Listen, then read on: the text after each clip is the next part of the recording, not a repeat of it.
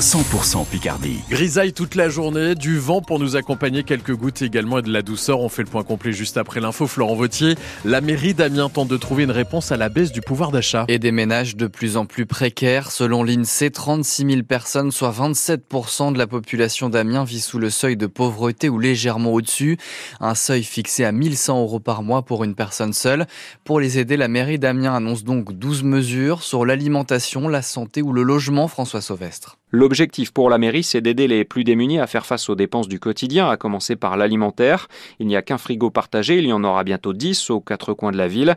La municipalité s'engage également à fournir au moins une tonne et demie de fruits et légumes frais par semaine aux bénéficiaires des aides du Centre d'action sociale et communale, le CCAS, ou à des associations caritatives comme la Banque alimentaire. Celles et ceux qui glaneront ces produits directement chez des producteurs locaux repartiront avec un sac rempli de pommes ou de carottes. Toutes les aides de ce plan de lutte contre la précarité sont accessibles sur critères de ressources pour solliciter par exemple un microcrédit municipal, un prêt à taux zéro ou pour avoir accès aux services de la future conciergerie sociale. Autre dépense qui pèse sur les budgets, la santé. La mairie d'Amiens va entamer des négociations avec les mutuelles pour faciliter l'accès à une complémentaire pour ceux qui n'en ont pas.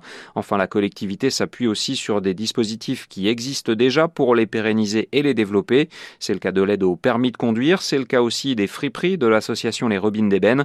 Le nombre de vente de vêtements à petit prix va considérablement augmenter. Il y en aura désormais 10 par an. Pour élaborer ce plan de lutte contre la précarité, la mairie d'Amiens a fait appel à trois personnalités extérieures, dont la présidente des Robines d'Ébène. Elle demande que d'autres dispositifs soient développés à plus long terme, comme la gratuité des bus. En 2023, la hausse des prix était de 5% en France. C'est encore plus pour les prix de l'alimentaire. Plus 12% dévoile ce matin Famille Rurale dans son observatoire annuel des prix des biens de consommation courante. Dans les plus de 80 produits analysés, ceux considérés comme ça ont beaucoup augmenté. Plus 40% pour la carotte par exemple. Dimanche soir, Bruno Le Maire a confirmé la hausse des prix de l'électricité autour de 9% au 1er février. Et hier, le gouvernement confirme une autre augmentation, celle des franchises médicales.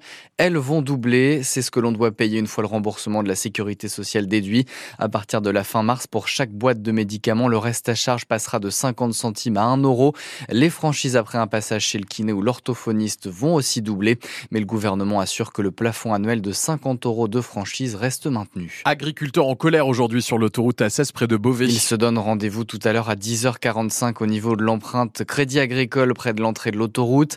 Hier, la FDSEA et les jeunes agriculteurs reçus par le Premier ministre Gabriel Attal ont redit leur volonté de mener des actions en l'absence de mesures concrètes du gouvernement.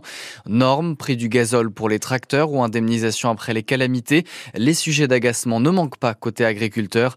On les passe en revue tout à l'heure à 8h10 avec notre invité Denis Bully, le président de la FDSEA dans la Somme vous, quelle est votre opinion sur le mouvement de protestation des agriculteurs? Est-ce qu'ils sont suffisamment aidés en France? Vos avis, vos témoignages, c'est au 03 22 92 58 58. On vous écoute tout à l'heure à partir de 8h15. France Bleu Picardie, les 7h33. Une entreprise basée dans l'Oise inquiète pour un risque de pollution. Le géant de la chimie, l'américain Chemours, fait l'objet d'une enquête aux Pays-Bas. Une plainte a été déposée par des riverains de son usine de Dordrecht pour une pollution au PFAS, des composants chimiques appelés aussi polluants éternels ils servent à rendre notamment les vêtements imperméables ou les poêles anti-adhésives. Les autorités néerlandaises viennent donc d'alerter la préfecture de l'Oise, car Chemours, déjà implanté à Villers-Saint-Paul près de Creil, veut s'agrandir pour produire des membranes qui serviront à la production d'hydrogène. 80 créations d'emplois à la clé. Mais Julie Pietri, les Néerlandais appellent donc à la prudence car l'entreprise a déjà menti par le passé. Lise Van Alst fait partie des lanceurs d'alerte. L'élu socialiste vit à moins de 30 km de l'usine de À Dordrecht. Ne les laissez pas faire chez vous ce qu'ils ont fait chez nous, dit-elle. Chemours a une assez grande usine à Dordrecht et ils ont pollué ici gravement. Tout autour de l'usine, l'eau est polluée. Les gens ne peuvent plus manger d'œufs ou boire du lait. Tout ça vient de Chemours.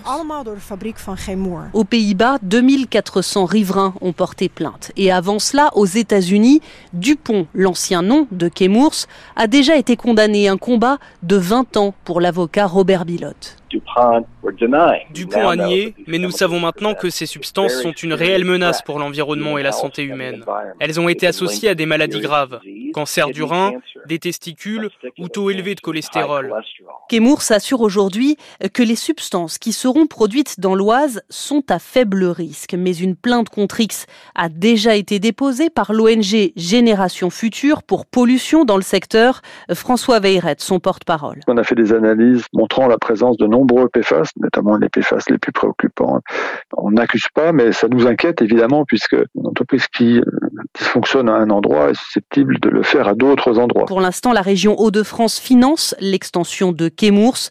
800 000 euros d'aide ont été débloqués. La préfecture de l'Oise n'a pas répondu au courrier envoyé par les autorités néerlandaises. Elle n'a pas répondu non plus à nos sollicitations. 7h35, il y a deux semaines, on apprenait la fin définitive des accouchements à la maternité de Péronne. Depuis l'été dernier, les médecins manquent. Sans solution pour les remplacer, l'ARS a préféré arrêter les frais en concertation avec les équipes sur place, précise pour la première fois à France Bleu Picardie l'autorité régionale de santé. À la place de la maternité, un centre périnatal de proximité verra le jour. Il accompagnera les futures mamans au cours de la grossesse jusqu'aux deux ans de leur enfant. Faute de médecins, un autre hôpital de la région, celui de Lille, a dû transférer des patientes dans d'autres établissements, notamment en Belgique. À Amiens, ce n'est pas d'actualité, assure le directeur général du CHU Didier Renaud. L'équipe actuelle est en situation de poursuivre l'ensemble de ses missions, hein, que ce soit l'équipe d'obstétriciens, que ce soit l'équipe de sages-femmes, l'équipe d'auxiliaires de nous avons une équipe constituée avec des renouvellements qui se font et euh, nous ne sommes pas confrontés, fort heureusement, hein, parce que nous sommes euh, la maternité pivot, hein, vous l'avez noté, hein, quasi 2600 euh, accouchements.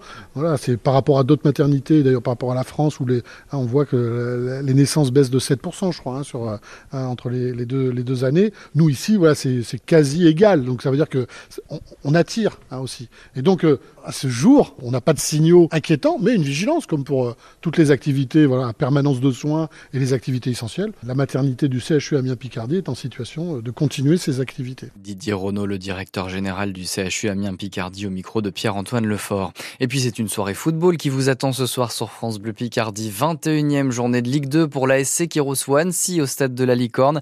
Les Amiennois 12e espèrent pour la première fois depuis le début de saison enchaîner deux victoires de suite face à des Hauts-Savoyards 17e et premier relégable. Coup d'envoi à 20h45, l'avant-match dès 20h30 avec Mathieu Dubrul sur France Bleu Picardie.